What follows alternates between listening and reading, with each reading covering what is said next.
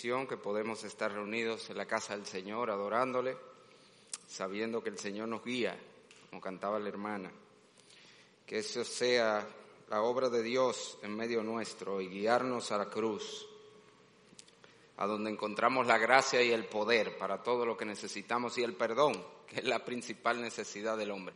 Antes de pasar a meditar en la palabra, quiero como siempre saber si tenemos personas que nos visitan. De hecho, he visto algunas caritas nuevas, o sea que sé que tenemos personas que nos visitan. Nos gustaría poder identificarles, verles, para entonces saludarles. Si hay alguien que nos visita de este lado, me gustaría saberlo. Levante su mano. Aquí tenemos un joven, allá tenemos también una joven, aquí tenemos otro joven. ¿Alguien más de este lado? Por aquí tenemos alguien. Aquí tenemos tres jóvenes también de este lado y otro ya, ah, bueno, esas mismas tres aquí. Alguien por aquí, aquí también tenemos una jovencita, aquí tenemos una señora, muy bien, allá también tenemos otra. Bueno, muchos invitados hoy, gracias por acompañarnos. La Iglesia de Convertidos a Cristo le dice, bienvenido. Gracias por estar con nosotros. Nos gozamos en adorar juntos al Señor y compartir la palabra de Dios. Nosotros estamos haciendo una serie en la epístola del apóstol Pablo a los Efesios y hemos llegado a un punto de la serie muy importante donde hemos entendido la necesidad de detenernos un poquito y eso es lo que respecta a los roles de la familia. Eh, predicamos unos, creo que fueron seis mensajes sobre esposo y esposa y ahora estamos hablando de la relación padre-hijos, predicamos dos mensajes a los hijos y este sería el tercero que vamos a predicar a los padres de muchos más que nos quedan en lo que respecta a la crianza de nuestros hijos. Así que si tiene su Biblia, me quiere acompañar a Efesios capítulo número 6, en el versículo número 4 nos encontramos detenidos y aquí le tengo el pasaje desde el versículo 1. Voy a estar proyectando, le dije que trataré dado lo importante de esto, para que sea más fácil asimilarlo, de traerle una presentación con cada uno de estos temas relacionados con la crianza a los hijos. Leo Efesios 6, versículos 1 al 4. Dice la palabra de Dios, hijos, obedeced en el Señor a vuestros padres, porque esto es justo. Honra a tu padre y a tu madre, que es el primer mandamiento con promesa, para que te vaya bien y seas de larga vida sobre la tierra. Ese es el deber de los hijos. Ahora le hablo a los padres. Y vosotros, padres, no provoquéis a ir a vuestros hijos, sino criarlos en disciplina y amonestación del Señor. Oramos, Padre, qué bendición el que tú nos concedas estar en tu casa. Sabemos que no hay un mejor lugar sobre la tierra que la reunión de tu pueblo porque tú nos has dado promesas particulares y especiales para esta hora, promesas de bendición, promesas de protección, promesas de salvación, promesas, Señor, de edificar tu iglesia, de transformar los corazones. Y deseamos, anhelamos, te rogamos, Señor, que tú hagas efectiva todas esas promesas hoy, obrando en la vida de todos los que estamos aquí, aun de aquellos que nos escuchan por las redes electrónicas, Señor, que tú obres en su vida, en sus corazones, con tu palabra, conforme a la necesidad de cada uno. Pero como siempre te pedimos, Padre, que todos salgamos de este lugar diciendo Dios me ha hablado. Y esto te lo pedimos en el nombre de Jesús. Amén. Yo conversé una vez con un hermano que él me decía que antes de casarse, él tenía tres teorías sobre cómo criar a los hijos. 12 años después de casado, decía él, él tenía tres hijos y ninguna teoría. Y básicamente lo que él quería decir es una realidad que todo el que tiene más de un hijo se ha dado cuenta. Y es que la crianza de los hijos no es una ciencia exacta, en el sentido de que los hijos son diferentes, todos los, los uno del otro son diferentes, de tal manera que lo que funciona muy bien en un hijo no necesariamente funciona con el otro y eso es un problema para nosotros porque a veces queremos meter a todos nuestros hijos en un, en un mismo molde, en una misma cajita, y no va a funcionar. Porque Dios nos ha hecho a todos diferentes. Y es por eso que la palabra de Dios, que sigue siendo el manual principal que tenemos los hombres para tomar nuestra guía en la crianza de nuestros hijos, aún la palabra de Dios no intenta darnos mandamientos específicos para casos específicos, o no trata de darnos cosas que tú tienes que aplicar en todos los casos y que siempre va a funcionar de la misma manera. No, no funciona así. La Biblia nos da principios generales que aplican a situaciones y contextos generales, pero los padres necesitamos con la sabiduría de Dios y la guía del Espíritu Santo ver cómo vamos a ir aplicando esos principios en cada caso y en cada situación. Y si eso es cierto de todos los aspectos de la crianza, mucho más lo es en lo que tiene que ver con la disciplina de nuestros hijos. Qué fácil sería, señores, si, si la Biblia nos fuera como un glosario, un diccionario y uno, ¿cómo yo voy a disciplinar a mi hijo en cada situación? Hizo una rabieta, vamos a buscarlo en la R, rabieta. Ok, una rabieta, dele dos nalgadas. Sería muy fácil si fuera así. Y bueno, ah, pero junto con la rabieta tiró un San Antonio el muchacho, espérate, eh, eh, rabieta más San Antonio, lleva cuatro nalgadas. Sería muy fácil, pero no es así. Ni es así como la palabra de Dios nos presenta la disciplina en la Biblia, por una sencilla razón de nuevo, nuestros hijos no funcionan así. Nuestros hijos no son robots, no son máquinas, no son computadoras. Usted sabe cuál es la característica de una computadora, que siempre el mismo comando va a producir el mismo efecto. Si usted le da lo que saben de computadora, Alternate Escape, si yo le doy ahora, ¿qué va a pasar con mi presentación? Se va a quitar. Porque ese es el comando. Siempre que yo dé Alternate Escape, eso es lo que ella va a hacer. Va a quitar lo que yo tengo en pantalla. ¡Wup! Y lo va a cerrar. Nuestros hijos no funcionan así. Hay comandos, para usar esa ilustración, que en un momento dado le producen un efecto y cuando tú lo quieres usar en otro contexto, aún con el mismo niño, te produce otro efecto. O a veces lo que tú usaste con uno y te funcionó bien, como ya te dije, cuando lo intentas usar con otro, no funciona tan bien. Y es por eso que, como le dije, necesitamos urgentemente sabiduría de Dios. Sin embargo, lo que sí tenemos que estar claro es que la palabra de Dios nos dice que los padres, de nuevo, los padres tienen el deber y la responsabilidad de disciplinar a sus hijos. La Biblia dice en el texto que leímos, de nuevo, y vosotros padres, no abuelos, no tíos, no profesores, no niñeras, no guardería, los padres son los que están llamados no solo a criar a sus hijos, sino a disciplinar a sus hijos. Es una responsabilidad de los padres, los únicos que tienen el derecho a disciplinar a un muchacho y, la autoridad dada por Dios son sus padres, ¿ok? Y eso no nos vamos a cansar de decirlo aquí, pero eso implica que los padres tienen que estar ahí con los hijos. Para cuando sucedan los acontecimientos que requieren disciplina, tiene que haber uno de los padres que esté allí para ejercer la disciplina. Los padres están llamados a ejercer disciplina y este es uno de los tres aspectos positivos de la crianza que nosotros vimos la vez pasada. Mencionamos que el deber de los padres para con los hijos tiene dos aspectos y voy a hacer aquí una pequeña recapitulación de lo que vimos la vez pasada porque especialmente por nuestros hermanos en las redes tuvimos problemas técnicos y no se grabó parte del mensaje. Así que voy a hacer una recapitulación breve. Vimos que el deber de los padres para con los hijos se divide en dos aspectos. Uno negativo, lo que los padres deben evitar. La Biblia dice que los padres deben evitar provocar a ir a sus hijos. Esto, de nuevo, no quiere decir que no deben hacer cosas que molesten a sus hijos. Mucho de lo que los padres tienen que hacer va a molestar a sus hijos porque va a ir en contra de lo que ellos quieren y ellos se van a molestar.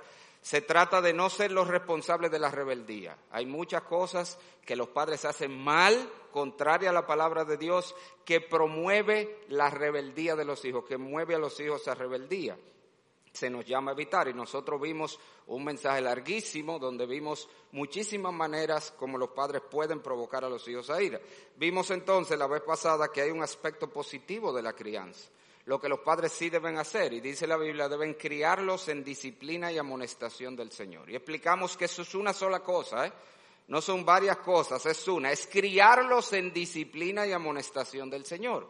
Sin embargo, para hacer más fácil el estudio de estas verdades, nosotros lo dividimos en las, en las tres cosas que se enfatizan en el pasaje. Los padres deben criarlos, los padres deben disciplinarlos y los padres deben amonestarlos en el Señor. Nosotros entonces la semana pasada vimos el primero de esos aspectos que es criar a los hijos y dimos una definición bien sencilla, pero entendemos completa. Criar es cuidar, proveer y enseñar tres cosas. ¿eh? La mayoría de los padres se concentran aquí.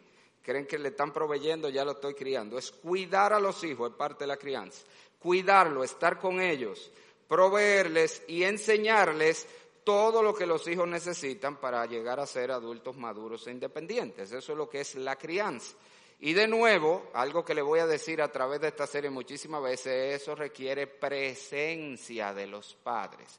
Los padres tienen que estar ahí con sus hijos para cuidarlos, tienen que proveerles y para enseñarles todo lo que necesitan. De tal manera, decíamos que en el diseño de Dios la influencia formadora número uno de los hijos deben ser sus padres. O, como se lo ilustramos, eso quiere decir que por lo menos los primeros años de vida, la persona que más tiempo pasa que sus hijos están despiertos con ellos deben ser sus padres. ¿Usted me oyó? En el diseño de Dios, los padres deben pasar la mayor parte del tiempo que el niño está despierto con ellos de tal manera que sean la influencia formadora número uno. Ese niño todo el tiempo que está despierto desde chiquito está como una esponja absorbiendo, absorbiendo y formando su carácter.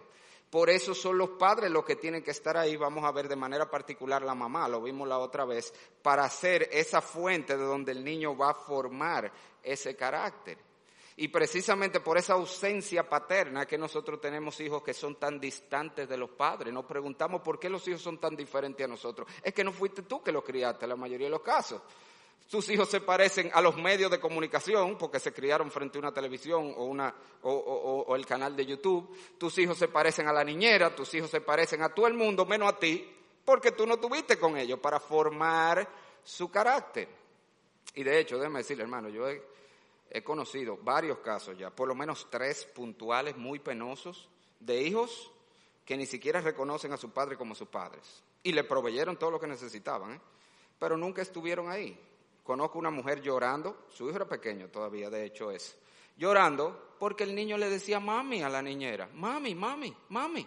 Y cuando ella oyó que el niño le decía mami a la niñera, ¡Ah! pero ¿quién es que está con él el día entero? ¿Quién es que lo carga cuando él llora? ¿Quién es que lo recoge cuando él se cae? ¿Quién es que habla con él cuando él tiene miedo? Eres tú, no, tú estás en la calle. Es la niñera. Ella es su mamá, aunque tú no lo creas. Entonces, el niño veía a la niñera como su mamá. Conozco otro caso de este es un adulto ya, que él le llama a su mamá por nombre, doña fulana, y a su abuela le dice mami. A su abuela que él le dice mami. ¿Por qué? Porque fue la abuela que lo crió. Él no veía, él veía a la mamá en la noche. Y él le dice fulana, doña fulana, a la mamá y a su abuela le dice mami. conozco otro caso también muy penoso. Una mamá, su hijo de 18 años, fue a prohibirle algo y el hijo le dijo, ¿y quién eres tú para prohibirme qué hacer? Y ella le dijo, oh, yo soy tu mamá. ¿Y todo lo que le dijo el hijo? Mi mamá. Mi mamá es fulana y le mencionó el nombre de la sirvienta. Esa es mi mamá porque ella era que estaba conmigo todo el tiempo aquí. Yo te veía a ti. Hermanos, yo no me voy a cansar de enfatizar eso porque nosotros nos hemos dejado envolver por la cultura secular y hemos entregado a nuestros hijos a todo el mundo. Pero en el diseño de Dios, la influencia formadora número uno de los hijos deben ser los padres, especialmente en esos primeros años de vida. Y vimos que eso tiene una distribución particular en el diseño divino. El papá es el principal responsable y encargado, el varón de la crianza de los hijos. Explicamos eso en ese pasaje, no tengo el tiempo, ya me he tomado demasiado tiempo en este repaso. Y la mamá, bueno, aquí le pongo la responsabilidad del papá. Primero, deben estar involucrados todo el tiempo que pueden. Después que llegue el trabajo, debe involucrarse en la vida de sus hijos. Deben establecer las directrices, deben ser los que dirigen y supervisan a las esposas la crianza de los hijos. Pero las madres son las principales ejecutoras del plan de crianza. Y vimos estos y muchos otros versículos donde la Biblia deja claro que en el diseño de Dios las madres, especialmente cuando sus hijos están pequeños, deben pasar todo el día con sus hijos. Todo el día. De hecho, debo hacer una aclaración aquí, que mi esposa me pidió que lo aclarara, no quedó tan claro. Cuando yo dije, mi esposa siempre ha trabajado, pero dije, dije, pero siempre asegurándonos que cuando nuestros hijos están en la casa, ella está con ellos. Eso incluye, y ella me pidió que lo aclarara para que quedara claro, que cuando mis hijos estaban pequeños, eso quiere decir que no había colegio todavía, ella estuvo en el hogar. Mi esposa se pasó cuatro años sin trabajar porque fueron los años en que mis hijos, desde que nació Liz hasta que Benjamín entró al colegio, ese es el diseño divino. Eso fue lo que nos enseñaron aquí que la palabra de Dios dice, lo que nos modeló el pastor Mayén y lo que nosotros aprendimos y eso fue lo que hicimos. Cuando nuestros hijos estaban en la casa, siempre que están en la casa, su mamá está en la casa. Ella comenzó a trabajar cuando ellos entraron al colegio y llegaba a la casa con ellos, porque ese es el diseño divino. Que no lo quieran hacer, esa es otra cosa, pero ese es el diseño divino, ese es el que funciona y sale bien. La mamá es la principal ejecutora del plan de crianza de los hijos. Vimos algunas áreas en las que los padres deben criar a los hijos específicas, deben asegurarse de su crecimiento físico, espiritual, social y en sabiduría. Y hablamos en detalle de todo eso. Todo eso era un preámbulo, ya me tomé demasiado tiempo para entrar a lo que es el tema de hoy, que es la disciplina de los hijos. Hoy solo vamos a dar una introducción a este tema, por eso le puse parte uno. Vamos a ver tres o cuatro mensajes sobre la disciplina de los hijos, una de las áreas donde más necesitan los padres ayuda hoy día. Y este, por supuesto, es nuestro texto central. Y vosotros, padres, criarlos en disciplina, dice la Biblia. Y vamos a hacerlo de la misma forma que hicimos en el caso anterior. Vamos a responder tres preguntas esenciales. Y la primera pregunta es, ¿por qué debemos los padres disciplinar a nuestros hijos? Bueno, le voy a comenzar diciendo por qué no debemos disciplinarlo, que generalmente son las razones por las que lo disciplinamos. ¿Cuáles no son motivos correctos para disciplinarlo? para descargar nuestra ira y frustración sobre ellos. Y señores, si somos sinceros, por lo menos yo tengo que admitir que muchas veces la disciplina no ha sido lo que Dios la ha diseñado para hacer, sino la manera de yo, ir y descargar la ira que uno tiene por lo que el muchacho hizo, que es uno de nuestros problemas. Dejamos que el muchacho vaya haciendo cosas hasta que se va acumulando en nosotros esta sensación de frustración y después lo que queremos ir como un animal a descargar nuestra ira en el muchacho. Pero de eso no es que se trata la disciplina. No se trata de que tú verás ahora, deja que yo te agarre. Esa no es la motivación para disciplinar a un muchacho. Tampoco es hacer pagar al muchacho su fechoría. Usted no es el verdugo que ha sido puesto para que el muchacho pague por lo que hizo. De eso no es que se trata. La disciplina de los padres sobre los hijos no es punitiva, esa es la idea. No se trata de que él pague por algo. De la misma manera, en ese sentido, la disciplina tampoco se trata de aplicar justicia en el sentido de hacer lo que se merece. Usted no es el juez de sus hijos. El Señor es el juez de sus hijos. Usted es el padre. Usted está llamado a criar a sus hijos, no a juzgar a sus hijos. Usted está llamado a disciplinar a sus hijos, no a juzgar a sus hijos. No se trata de que lo que él hizo merece tal cosa. Y eso es importante, yo le dije, porque incluso a veces en la crianza de los hijos tenemos que aplicar misericordia en vez de justicia. Tenemos que aplicar gracia dependiendo del contexto. O sea, no se trata solo de darle al muchacho o de hacer lo que él se merece cuando hablamos de disciplinar a los hijos. Entonces, ¿por qué debemos disciplinar a los hijos? Una sola razón nos da la Biblia, porque los hijos lo necesitan. La disciplina no es algo que yo hago contra mi hijo, sino por el bien de mi hijo, a favor de mi hijo. No es algo que yo hago a mi hijo, sino para mi hijo. Cuando un padre disciplina, lo está haciendo buscando, teniendo en mente lo que necesita el niño, lo que es bueno para él, lo que le conviene. ¿Y por qué eso es así? Déjenme llevarle algunos pasajes de la Biblia. La palabra de Dios nos dice que de manera irremediable, la necedad viene ligada al corazón de nuestros hijos. Hay un principio de maldad que viene en el corazón del niño. El niño es necio por naturaleza. Y lo que eso significa, la necedad en la Biblia es la tendencia a la rebeldía, a la desobediencia, al mal.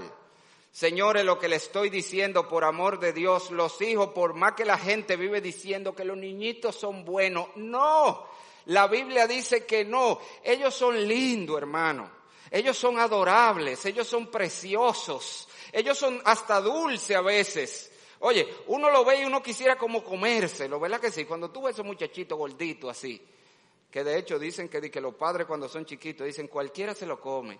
Y después que ya son grandes y carpetosos, y ¿por qué no me lo comí cuando era un muchacho? se arrepienten de no habérselo comido. Los niños son todo eso, señores, de verdad son adorables, pero no son buenos y tenemos que entender eso. La palabra de Dios nos dice que en maldad somos formados. Y debo hacer una aclaración con ese versículo. Mucha gente ve esto, el Salmo 51, 5, es aquí en maldad he sido formado y en pecado me concibió mi madre y muchos creen que eso se está refiriendo a la relación sexual. A mí me lo ha dicho gente. Pues Dios debió inventarse otro método de cómo tener los hijos si eso era pecado. No, la relación sexual es algo bueno. La diseñó Dios y como todo lo que Dios diseñó es bueno en el contexto en que Dios la ha diseñado, que para el matrimonio.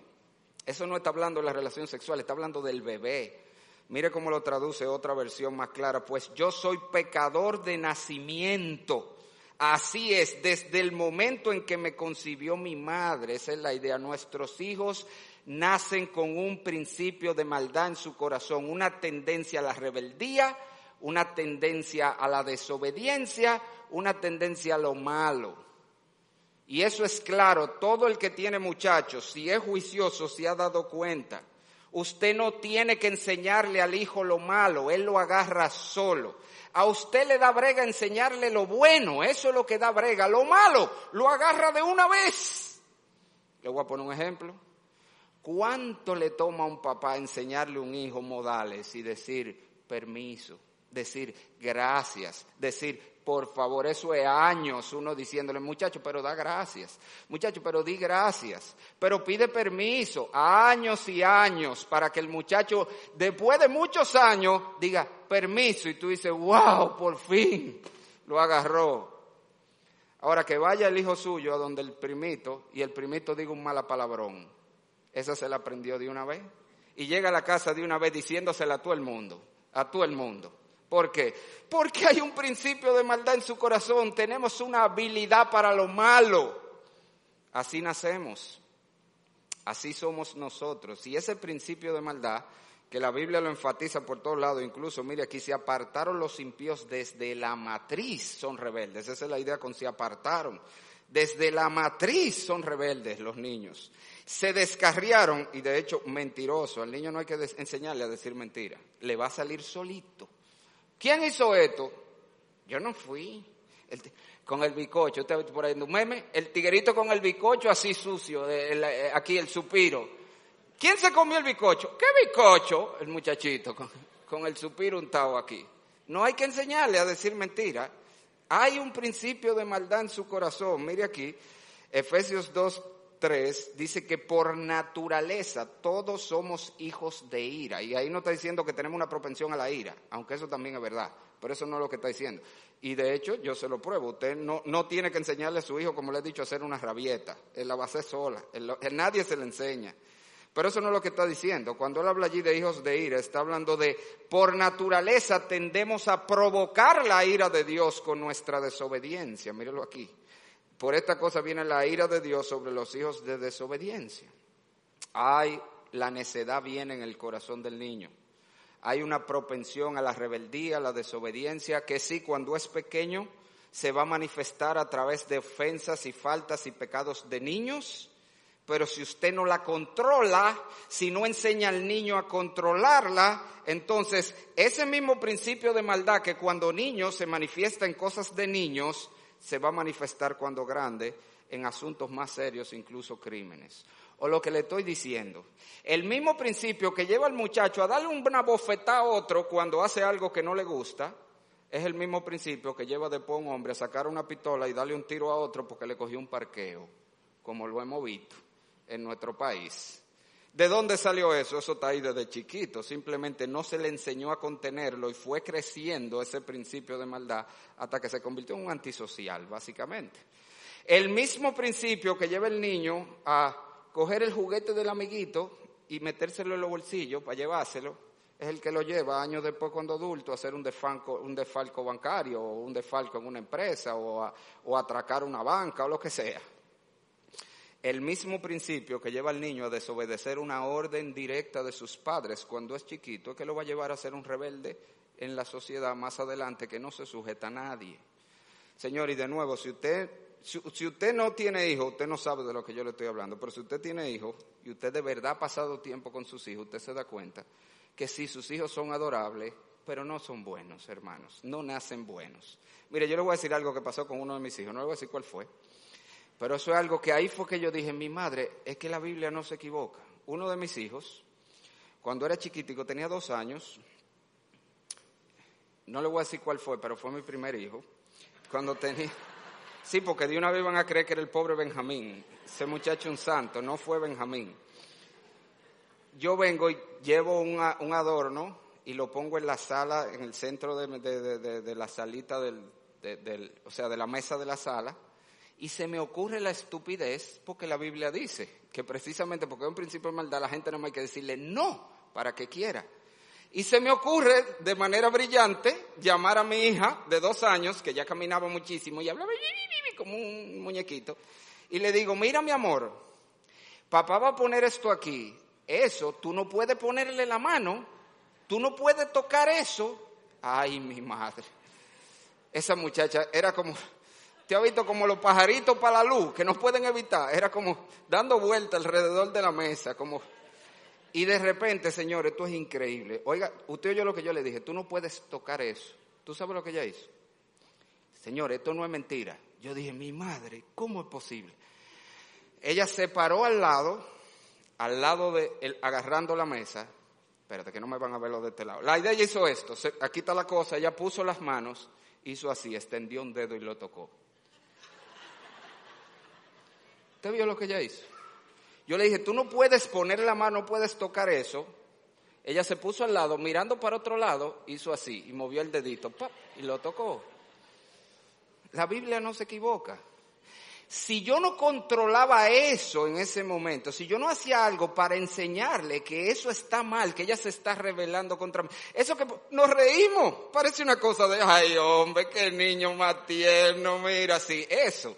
Si no se frena, termina convirtiéndola en una muchacha rebelde. Eso es lo que te estoy diciendo, eso es lo que la Biblia enseña. Y yo tuve que aplicar disciplina ahí, porque ella se estaba rebelando contra la autoridad de su padre. Ay, pero ¿cómo va a ser? Pero eso son cosas de niño, exactamente. Que si no se frenan ahora, se van a convertir en grandes fechorías y crímenes en el futuro. Así que por eso nuestros hijos necesitan ser disciplinados, porque gracias a Dios que nos dice este pasaje, que Dios ha dado un medio a los padres para contener ese principio de maldad, esa necedad en el corazón de los niños, que es la disciplina, aquí representada por la vara de la corrección. Vamos a hablar más adelante de eso, largo y tendido. Pero la idea es esta. Los padres han sido dados, y aquí se lo pongo, la disciplina aplicada por los padres es el medio que Dios ha diseñado y designado para alejar la necedad del corazón del muchacho. Señores, y esto es un medio de gracia común. Yo no sé si usted sabe que existe lo que es gracia especial, gracia común. La diferencia es que la gracia especial es la gracia salvadora. La gracia común es la que Dios ha puesto a disposición de todos los hombres. Eso es un medio de gracia común. ¿Usted sabe qué significa eso? Que eso funciona, sea o no sean cristianos los padres, sean o no sean cristianos los hijos.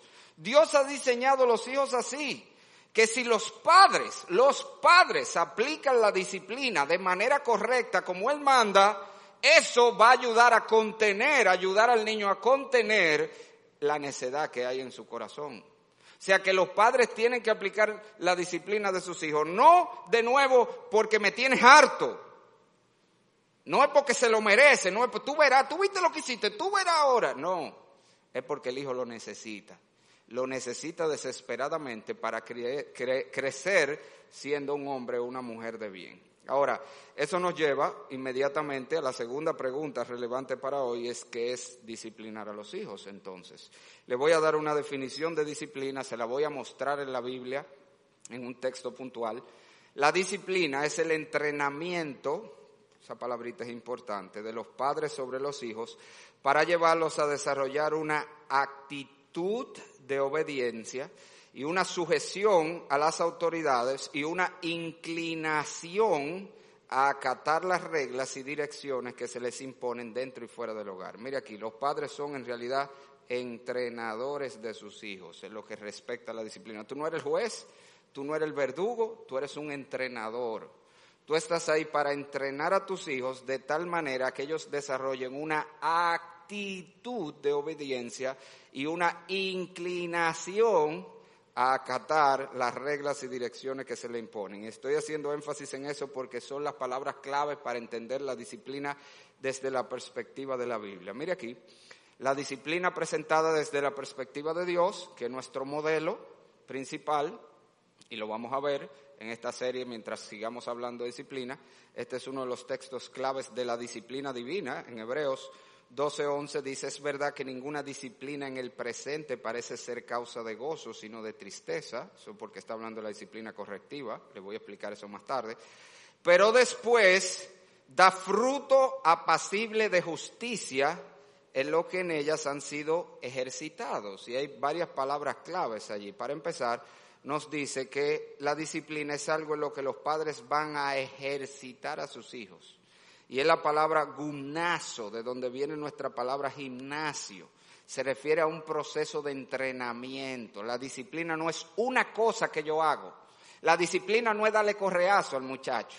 Eso puede ser, puede ser, vamos a ver, bien usado, uno de los métodos de disciplina, pero la disciplina se trata de una serie de cosas que los padres van a hacer, un conjunto de cosas que van a hacer de manera repetitiva, repetitiva, repetitiva, como todo entrenamiento.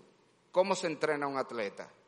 Tiene un régimen de ejercicios, que lo hace de manera rutinaria, tantas repeticiones de esto, tantas repeticiones de esto, tantas repeticiones de esto. Y va a ser esto en la mañana y va a ser esto en la tarde. Tienen un régimen alimenticio, vas a comer esto, esto y esto. Tienen un horario de, de, vida, te acuestas esta hora, te levantas esta hora, haces esto esta hora. Eso es lo que es un entrenamiento, eso es lo mismo que hacen los padres.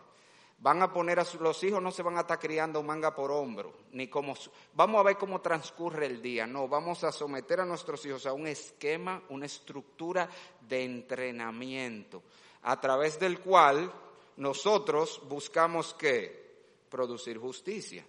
El fin de la disciplina es fruto de justicia entendiendo la justicia de nuevo desde la perspectiva de la Biblia, que mucha gente cree que justicia es el famoso concepto de lo que yo creo que el otro se merece. No, en la Biblia justicia es esto, conformidad a una norma, ley o requerimiento. Eso es lo que es justicia. Justicia es andar por el libro, eso es lo que es justicia. Por eso dice que los creyentes deben vivir justamente. ¿Qué es eso? Según todas las normas de Dios y todas las normas de los hombres, todas las normas de la sociedad. Los cristianos deben ser responsables y sujetos en todas las áreas. Eso es justicia. Entonces, el fruto de la disciplina es producir, le pongo aquí, el propósito es producir hijos obedientes y responsables que se sujeten a sus autoridades y vivan según las normas que se le han inculcado. Ahora hay un elemento más muy importante que falta aquí. No solamente es un, es un ejercicio, es un, es un proceso de entrenamiento que busca hacer hijos obedientes, no es cualquier obediencia, hijos obedientes y responsables, la Biblia dice fruto apacible de justicia.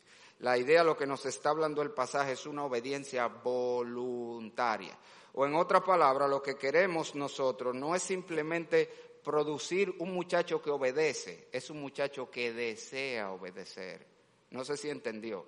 Lo que busca la disciplina no es moldear la conducta, no es que ellos hagan lo que tienen que hacer, es cambiar el corazón de tal manera que ellos quieran hacer lo que tienen que hacer, que de manera natural les salga obedecer, que de manera natural ellos quieran sujetarse a sus autoridades.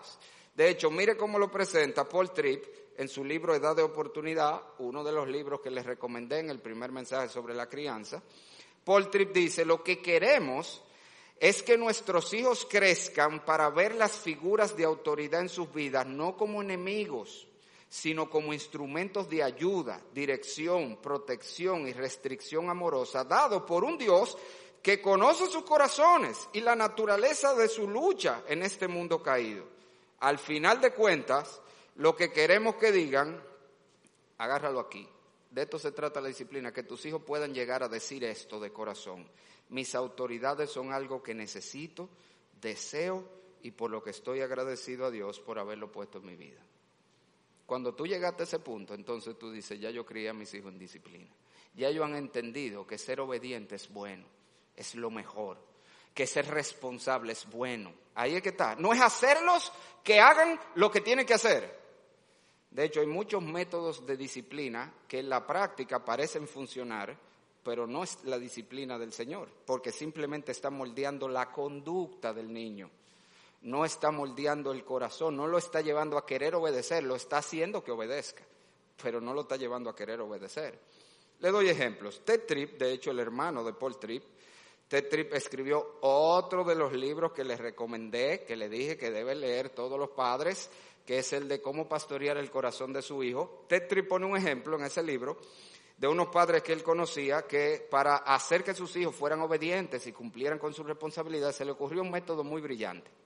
Ellos pusieron un recipiente, un bowl en medio de, la sal del, comedor, la mesa del comedor, y cada vez que el hijo obedecía inmediatamente a una orden directa de sus padres o cumplía con alguno de sus compromisos que tenía que, eh, sus responsabilidades en el hogar, hacía su tarea, hacía algún oficio que tenía que hacer, lo que sea, ellos tomaban un papelito, ponían el nombre de ese hijo y lo echaban ahí, en ese recipiente. Al final del día, yo tenían varios hijos, lo que ellos hacían, cada, cada acto de obediencia, cada acto de responsabilidad, un papelito y lo ponían ahí. Al final del día, ellos hacían una rifa. Llegaban, llamaban a todos los hijos, metían la mano, mano limpia, como en el bingo, como el bingo, y sacaban un papelito, y el nombre del hijo que salía, ese hijo tenía un premio ese día.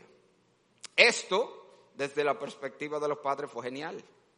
¿Por qué? Porque los hijos se estaban esforzando por hacer todo lo que tienen que hacer, por ser obedientes, por hacer todo la primera voz, para que le ganara un papelito. Pero ¿cuál era el problema? No estaba trabajando con el problema del niño, que es su corazón. Los hijos terminaron ellos dándose cuenta, primero solamente obedecían y hacían las cosas que tenían que hacer cuando los padres lo veían, que sabían que le iban a dar un papelito. E incluso yo, si los padres no estaban en la casa, no hacían nada absolutamente hasta que los padres llegaran, porque el punto era que pudiera ganarme un papelito para ganarme el premio. Ellos no estaban obedeciendo porque querían obedecer, ellos estaban obedeciendo porque querían ganarse un premio. Pero no solo eso, los hijos aprendieron pronto que si yo tengo cinco papelitos y mi hermano nada más tiene dos, yo tengo más probabilidad de ganar. Así que yo buscaba maneras de que sus hermanos no se ganaran los papelitos. ¿Usted está viendo? O sea que lo que estaba produciendo no solamente un corazón que no le interesaba obedecer, sino obtener un premio, sino que estaba produciendo un corazón egoísta y perverso, que quería que su hermano no se lo ganara, haciéndole daño al hermano. Entonces, sus hijos estaban haciendo lo que tenían que hacer, pero no estaba cambiando su corazón. Señores, y la realidad es que la mayoría de las cosas que los padres hacen con frecuencia, lo que está moldeando la conducta, y de eso no es que se trata la disciplina, es de trabajar en el corazón, es llevar a nuestros hijos a querer hacer lo que tienen que hacer, no es que lo hagan y ya. Les voy a dar un ejemplo claro que se ve muchísimo. ¿Cuál es la solución? Generalmente cuando los niños están, nada más hay una televisión en la casa, y los muchachos están peleando por la televisión porque uno quiere ver una cosa, otro quiere ver otra y se arma el lío. ¿Cuál es la solución de la mayoría de los padres? O una, o, es más, ninguno de los dos la va a ver y la manda para su habitación a los dos, ya. O, ok, vamos, vamos, lo que vamos a hacer es que vamos a turnarnos. Tú ves una cosa y después tú ves otra. O tú lo ves de esta hora esta hora y tú lo ves el otro. O, en el peor de los casos, le compran otra televisión para que cada uno tenga una. Y ya ahí no pelean, ¿verdad? Pero tú no has resuelto el problema. ¿Tú sabes por qué? Porque ahí lo que hay es un problema del corazón, de egoísmo, de, falta de amor al prójimo. ¿Y tú sabes qué va a pasar? Que quizás tú lo resolviste en el problema de la televisión, pero entonces tú vas a ver el mismo problema cuando nada más quede un pan y ellos se van a matar por ese pan porque ellos no han aprendido a compartir. Tú vas a ver el mismo problema cuando toque la hora de bañarse y nada más hay un baño, porque ellos no han aprendido, tú no le has enseñado. Tú no has trabajado con el corazón, tú estás trabajando con la conducta. Así que la disciplina es ese entrenamiento de los padres sobre los hijos, no para hacerlos obedecer, sino para llevarlos a obedecer de corazón, que ellos quieran obedecer, que ellos quieran hacer lo que se les manda, que quieran sujetarse a las normas, que quieran seguir sus autoridades, comenzando con la autoridad paterna. Y eso nos lleva finalmente, o el último punto, que me preocupa cada vez que digo final, la gente cree que estoy acabando, en el último punto, eso nos lleva a cómo deben los padres disciplinar a sus hijos. ¿Cómo es que lo vamos a hacer? Bueno, y aquí otra vez te voy a enseñar Bueno, comenzamos con el versículo lema y el versículo nos dice, y vosotros padres no provoquéis a ir a vuestros hijos, sino criarlos en disciplina del Señor. Ese del Señor allí, ese del Señor tiene que ver con todo lo que él dijo antes. Afecta la amonestación del Señor, la disciplina del Señor y la crianza del Señor. Y eso es lo que nosotros estamos hablando. En otras palabras, los padres están llamados a disciplinar a los hijos con la disciplina del Señor. Y aquí de nuevo, te voy a decir cómo no es que tú vas a disciplinar a tus hijos. Primero, no lo vas a disciplinar como te criaron tus padres, que eso es muy común. Y yo lo he visto, a mí me lo han dicho. Hermano, pero es que eso no, es que tú no debías hacer eso. Mi papá lo hacía y funcionó. Yo le dije lo que yo le dije a un hermano que me dijo eso. El único que cree que funcionó eres tú, hermano. Eso no te funcionó, tú no saliste tan bien como tú crees. Sí, yo le digo cosas así. De verdad yo no entiendo por qué yo tengo gente siempre llena la consejería. Yo tengo gente hasta lista espera. Pero yo le digo cosas así a la gente. Pero la idea es esa. No es como te criaron tus padres. No. Ah, pero a mí me lo Conmigo fue así, funcionó. Es que Dios no te llama a criar a tus hijos como te criaron tus padres. De hecho, la palabra de Dios nos dice claramente en el contexto de disciplina, nuestros padres terrenales nos disciplinaban como a ellos les parecía. Y Dios te salvó precisamente para que tú no sigas la vana manera de vivir que recibiste de tus padres, hermano. Y eso yo trato de que la gente lo entienda. ¿Cuánto se excusa la gente en que bueno, es que en mi casa era así. El papá cree que él, él puede excusarse en que él es un bravucón, que le abre la bocota a, a, su familia, porque en mi casa era así, mi papá era así. Pero Cristo murió para redimirte de la vana manera de vivir que recibiste de tu padre. Es para que tú seas diferente, para que tú seas un padre diferente, un esposo diferente, un hijo diferente. Para eso es que Cristo murió y dio su vida para que no sigamos los patrones que vimos en nuestra casa. Para eso fue que Él nos salvó. Para que en la gracia de Él nosotros nos amoldemos al patrón de Dios. Pero no solamente, no debe ser, bueno, y aquí le pongo un ejemplo clásico. Usted sabe cuál es ese, ¿verdad? Ese es un ejemplo típico de crianza, de disciplina de nuestro padre que funcionaba, porque funcionaba. ¿De qué estoy hablando aquí? De la chancleta voladora. No se ve tan claro. ¿Se la chancleta voladora? ¿A quiénes le tiraron chancleta voladora? Yo no sé si la de su mamá era como la mía, pero mi mamá era dirigible. Porque yo veía que yo doblaba la esquina y yo creía que ya me salvé y ahí venía la chancleta, ¡pum! y se me pegaba. Yo no entiendo cómo era eso. De verdad que yo creía que si doblé la esquina me salvé y ahí venía la chancleta, ¡pum! y se me pegaba. Y funcionaba, porque eso es lo grande, que funcionó. Muchos de nosotros nos gustamos, pero eso no es un método de disciplina bíblico. De hecho, ese rompe con todos los patrones. Usted va a ver que la disciplina corporal del niño, la pela, lleva un patrón definido, un esquema definido. Usted tiene que primero hablar con el niño, usted tiene que confrontarlo con la palabra, usted tiene que darle de manera controlada en un lugar específico. Eso no hace nada de eso. Usted tiene que terminar orando con el niño, abrazando al niño. Eso no hace nada de eso. A ti nadie te hablaba, era la chancleta atrás, pim, pum, donde te dio, donde te agarró, cómo te dio. Pero ese no era el único. Muchísimos métodos de disciplina que usaron nuestros padres. El hincar un muchacho, ¿a cuánto lo hincaron? Hínquese ahí, por amor de Dios. ¿Y qué? Pues son monjes. Eh, el jalón, ¿a cuánto le dieron jalón de oreja? le torcían la oreja. Eso no es un método de disciplina bíblico. Y este, le voy a decir este porque este no es de antes, este todavía se usa mucho hoy y no es bíblico, señores. El aislamiento. Una semana trancado en la habitación. Ah, pues preso que está el muchacho, arresto domiciliario. Señores, yo les hablé a ustedes en un mensaje anterior que los padres no deben permitir el aislamiento de los hijos, que ellos se encierren en su habitación alejados de la comunión familiar. Y lo vamos a producir nosotros, mandándolo por una habitación trancado, separado de la comunión familiar. Eso no es un método bíblico de disciplina. Mandar un muchacho por una habitación trancado una semana y a veces un mes. No puede salir de ahí, eso no es bíblico. Usted puede mandar otro de los libros que les recomendé, yo les recomendé muchos libros, quisiera saber si alguno buscó alguno, el del el corazón del enojo de Lu Priolo. él dice que hay lo que se llama la mesa de reflexión. Tú puedes mandar a un muchacho unos minutos a un lugar a que él reflexione. De hecho, él dice, es algo que él dice hasta con una Biblia que tenga ahí, para que él mismo pueda buscar un versículo, si ya tú lo has instruido, y tú lo vas a mandar y tú vas a decir, tú vas a ir, te vas a sentar ahí, vas a considerar lo que tú hiciste mal, por qué estuvo mal, y después tú vas a venir para que lo hablemos. Eso es lo más que tú puedes mandar a un muchacho a un lugar y que se esté ahí alejado de lo demás. Pero en la Biblia, ¿cuándo Dios nos ha disciplinado alejándonos de Él? No, el aislamiento no es un método bíblico de disciplina. En ningún lugar de la Biblia lo tenemos, ¿ok? Otras maneras como no debemos disciplinar a nuestros hijos es con la disciplina que enseñan los expertos. Eso es muy común hoy. Aquí hay mucha gente en esta iglesia, pues yo lo sé, muy secularizada, que ellos están muy atentos a lo que dicen los expertos en la crianza de los niños. Bueno, yo quiero que usted sepa que el mayor experto en crianza de niños es Dios, porque Dios fue que hizo los niños, Él es que sabe cómo funcionan. Y de hecho, la Biblia nos advierte sobre la sabiduría de este mundo. Oiga lo que dice Pablo en 1 Corintios 3, porque la sabiduría de este mundo es insensatez para con Dios. Pues escrito está, Él prende a los sabios en la astucia de ellos. Y otra vez, el Señor conoce los pensamientos de los sabios que son vanos.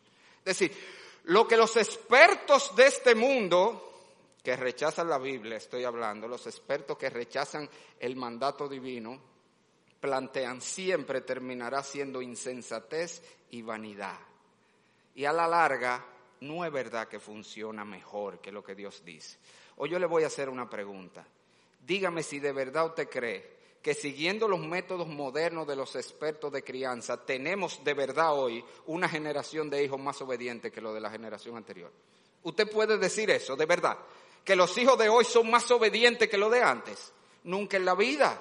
Los métodos modernos no funcionan, no es verdad. Son vanidad, son insensatez, de hecho son algunos hasta ridículos. Yo estaba viendo una señora, una experta de esta en crianza de niños, que ella estaba dando direcciones cómo lidiar con tu hijo en ciertas situaciones. Y yo hasta reí en una, pero yo dije, ¿qué es esto? ¿Cómo tú vas a hacer cuando tu hijo esté haciendo una rabieta? Tú te vas a parar enfrente a él y vas a comenzar a dar vueltas así. Y yo dije, ¿y cuál es el punto? Es marearlo. Deja ver si se marea y deja de... ¿Cómo así? Que, que tú te vas a parar y vas a empezar a dar vueltas hasta que él se calme, haciendo así. Qué es insensatez. Y así, la mayoría de los métodos del mundo son insensatez. No debemos criar a nuestros hijos con los métodos del mundo, no con el que nos criaron nuestros padres, no con los métodos del mundo, pero tampoco como a mí me sea más fácil o práctico. Yo le puse esta figurita aquí, déjame ver quién entienden esta ilustración. ¿Usted sabe quién es ese? ¿Quién es ese? Los viejitos de aquí saben. Fran Sinatra. ¿Por qué yo le puse a Fran Sinatra en esa ilustración? a mi manera, esa es la idea, alguien lo entendió por ahí. No es a tu manera que vas a disciplinar a tus hijos. Por eso le puse a Frank Sinatra y a mi manera, my way. No, no es tu manera. Los padres deben disciplinar a sus hijos a la manera de Dios. Mire aquí, como el Señor dice, todo el día extendí mis manos a un pueblo rebelde, el cual anda en camino no bueno en pos de sus pensamientos. Dios está diciendo, si tú lo estás criando a tu manera, lo estás criando como no es bueno.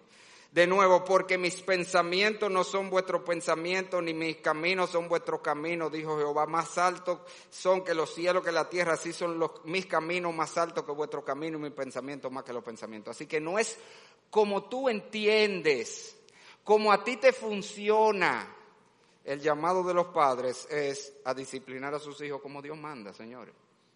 Es la disciplina del Señor. Y mire aquí, algo muy importante que le pongo. Los padres darán cuenta delante de Dios no por los resultados de la crianza, en este caso disciplina de sus hijos, sino por los métodos aplicados. Baje eso a su corazón. Dios no te va a pedir cuenta por el resultado de la crianza y disciplina de tus hijos. Dios te va a pedir cuenta por los métodos que usaste. ¿Tú sabes por qué? Porque los resultados no dependen de ti solamente. Hay tres factores que determinan el resultado de la crianza y disciplina de los hijos.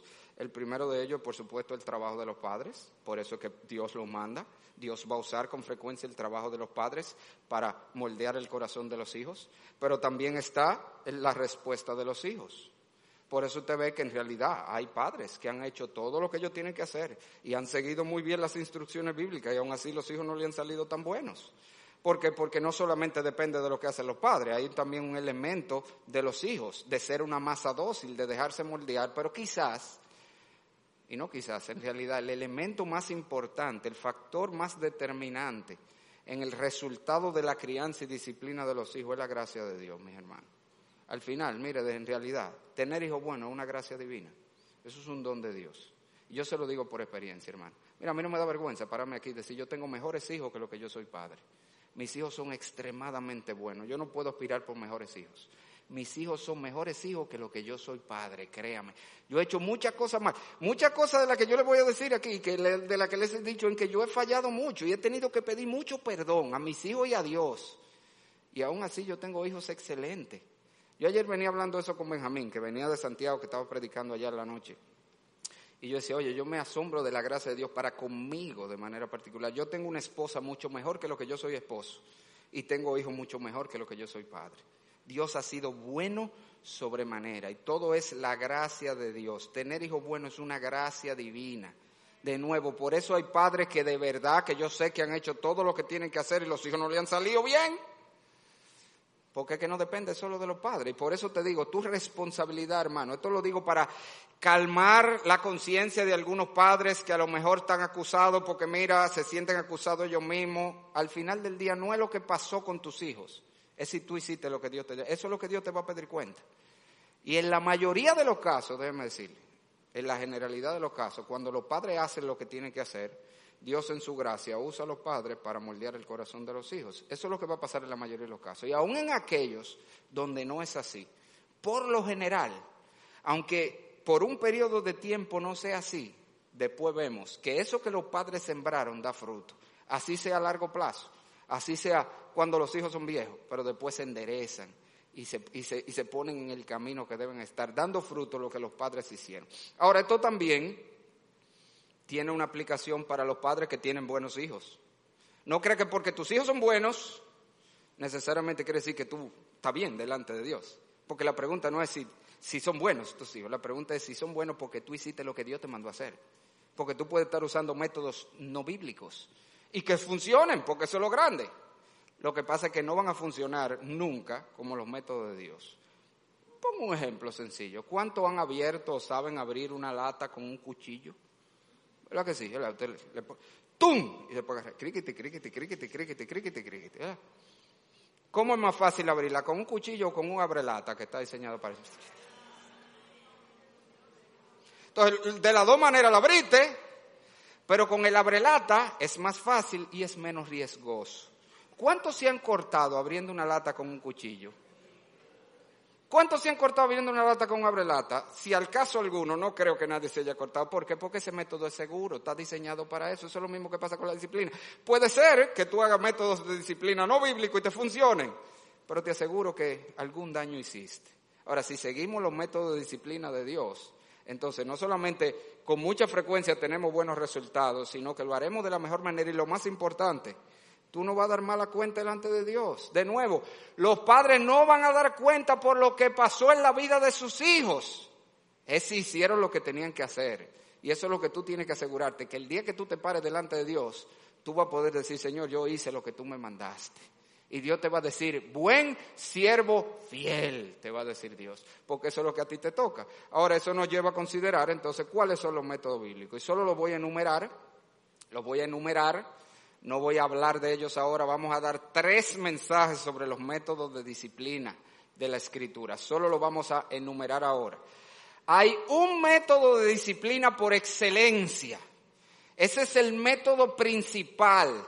Ese es el método que funciona más que cualquier otra cosa. Ese es el método que tú vas a tener que aplicar más que ninguno. ¿Quién se atreve a decirme cuál es? ¿Cuál? Por ahí lo oí. El método es este, la comunicación. Yo sé que la mayoría ni siquiera pensó en eso. El método principal para disciplinar a tus hijos es hablar con tus hijos. Señores, piénselo desde la perspectiva de Dios. ¿Cómo Dios cambia el corazón del hombre? ¿A través de qué? de su palabra. Pues el mismo método, Dios te manda a usar tu palabra, hablar con tus hijos, señores. Y vamos a dar un mensaje solamente de la comunicación con los hijos. Si los padres hablaran más con los hijos, tendrían mejores hijos. Hablar con los hijos. De muchas maneras, vamos a ver que hay muchas formas de hablar, que la Biblia te enseña, todas ellas, tú debes aplicarlas en tu relación con tus hijos. Ahora, ¿tú sabes lo que implica? Si la comunicación es el método de disciplina número uno, ¿qué tú necesitas para que haya comunicación con tus hijos? Está ahí, alguien lo dijo, la presencia otra vez. ¿Tú ves por qué que tiene que haber uno de los padres con los hijos todo el tiempo que ellos están despiertos, sobre todo los primeros años de vida? Porque este es el método primario para moldear el corazón del muchacho. ¿Quién es que, de dónde está recibiendo información la mayor parte del día tus hijos? Ese que te lo está criando. La comunicación es el método por excelencia de disciplina y esa comunicación tú la vas a tener que usar en todas las etapas de la crianza y la vas a combinar con todos los demás métodos de disciplina. O sea, por eso este es el excelente, siempre va con todo. Y los otros dos métodos o los otros, los otros métodos se agrupan en dos categorías. Está el estímulo, y está la corrección. Otra vez, eso es junto con la comunicación. Es comunicación más estímulo, comunicación más corrección. Estos dos métodos lo que tratan es de reforzar esta realidad, este principio bíblico claro. El hijo obediente le va bien y es de larga vida. Lo que buscan, el estímulo y la corrección, es enraizar en el corazón del muchacho esa verdad. Obedecer es bueno Sujetarme a mis autoridades es bueno porque me va bien cuando lo hago. Desobedecer es malo porque me va mal cuando lo hago. Eso es lo que están tratando esos dos métodos. En la comunicación te va a ver, yo le instruyo, le advierto, lo corrijo, todo eso. Pero con estos métodos entonces yo voy a reforzar. En el caso del estímulo, son aquellas cosas que la Biblia nos enseña que hacemos para motivar, como su nombre dice, estímulo, motivar a nuestros hijos a seguir siendo obedientes y responsables cuando están siendo obedientes y responsables. Y la corrección son las cosas que debemos hacer a los hijos cuando no están siendo obedientes y no son fieles en el cumplimiento de sus responsabilidades. En general, otra vez, solo se la voy a enumerar, los estímulos bíblicos son tres principalmente. La afirmación verbal, la adquisición de privilegios y libertades y la recompensa. Vamos a hablar en detalle de cada uno de esos en un mensaje más adelante y los métodos bíblicos de corrección. Aquí le pongo el niñito llorando porque la corrección precisamente se trata de eso, enseñarle al niño la desobediencia, la irresponsabilidad trae dolor y que él lo entienda en su corazón trae dolor. ¿Para que Para que él quiera correr a desobedecer y quiera sujetarse y obedecer.